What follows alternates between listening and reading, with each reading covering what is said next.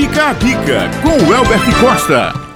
Bom dia, Ulisses. Bom dia, Ivina. Bom dia a todos os ouvintes. Então, a dica de hoje é o seguinte: reclama-se que não tem oportunidade, reclama-se que não tem edital, reclama-se que não vai ter mais concurso e a prova contrária de tudo isso é o edital do IBGE aberto agora dia 25 e o edital da Fundac que também está aberto e vai até agora o próximo dia 7. Então as inscrições estão aí faça a inscrição, entre no mundo dos concursos. Você que acredita, né, que pode mudar a sua vida através dos concursos públicos, duas mega oportunidades com bastante vagas. Uma com mais de duas mil vagas e outra com 400 vagas. O concurso do IBGE, a prova vai ser em dezembro, então não tem como falar que não tem tempo para estudar.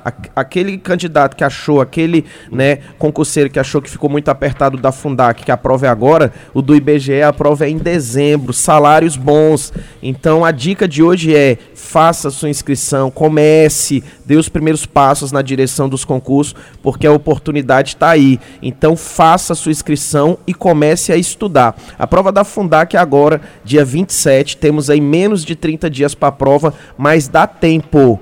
Talvez você que começou a estudar agora vai se sentir mais pressionada. As chances podem diminuir, mas dá tempo sim de você fazer alguma coisa. E a, o concurso do IBGE, a prova em dezembro, dá mais tempo ainda. Então a dica de hoje é: não perca a oportunidade, faça a inscrição. E por que, W Costa? A, a inscrição, fazer a inscrição do concurso acaba sendo aí uma dica, porque você começa a ter um compromisso você fez a inscrição, então você vai ter que fazer a prova. E talvez esse compromisso com você mesmo puxe você para estudar. E não precisa você se tornar da noite para o dia um concurseiro profissional, aquele que estuda 8, 10 horas.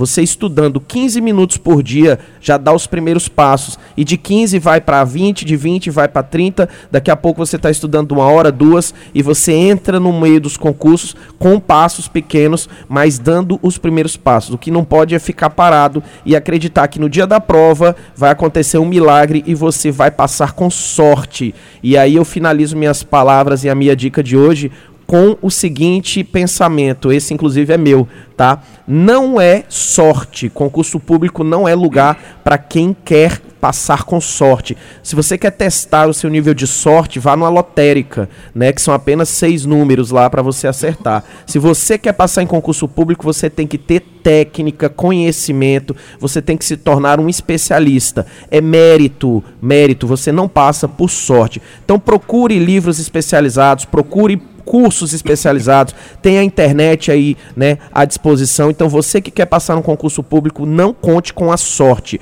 conte com o seu conhecimento, com a técnica e com o seu conteúdo. Beleza? Valeu aí, muito obrigado a todos e fica a dica. Valeu, meu amigo W Costa, pela, pelo Fica a Dica de hoje. Um tempo recorde, mas valeu demais.